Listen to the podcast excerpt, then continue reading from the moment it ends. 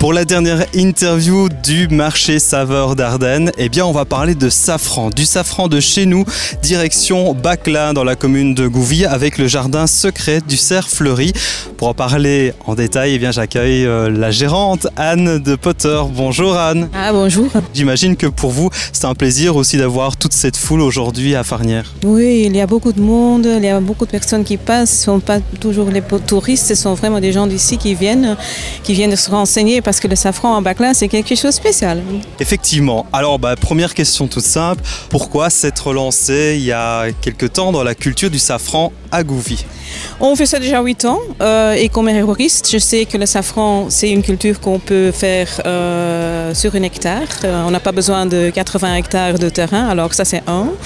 les vertus du safran, c'est bien pour cuisiner, mais c'est bien pour la santé et c'est bien pour la peau aussi. Donc il y avait le safran gaumet et il y a le safran ardennais. Absolument.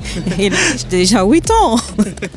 Absolument, voilà. Bah, je, je, vous charrie évidemment parce que c'est bien de, de se dire qu'on a des bons produits chez nous. C'est surtout ça qui est important. Des produits euh, ben, que vous proposez sous forme de cosmétiques aujourd'hui.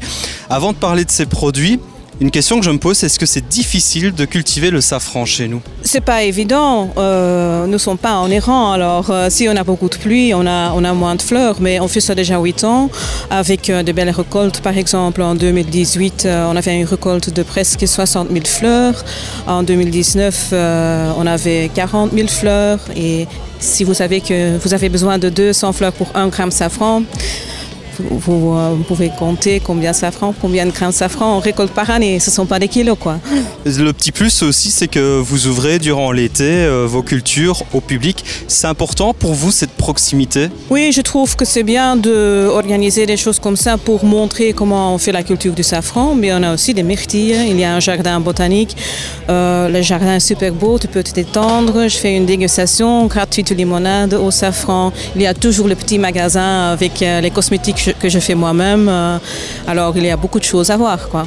Durant le marché, qu'est-ce qu'on peut acheter concrètement? Des produits cosmétiques, mais encore euh, Tu peux euh, acheter le culinaire aussi. on a le safran en pistil avec un petit livre pour préparer un repas.